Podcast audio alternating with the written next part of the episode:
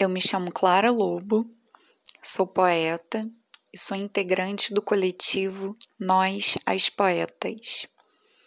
Eu vou ler agora um poema escrito por mim, que se chama A Mulher é o Real. Um batom vermelho remete à boca de uma mulher.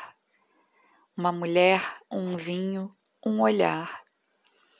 O semblante de uma mulher é como um abismo.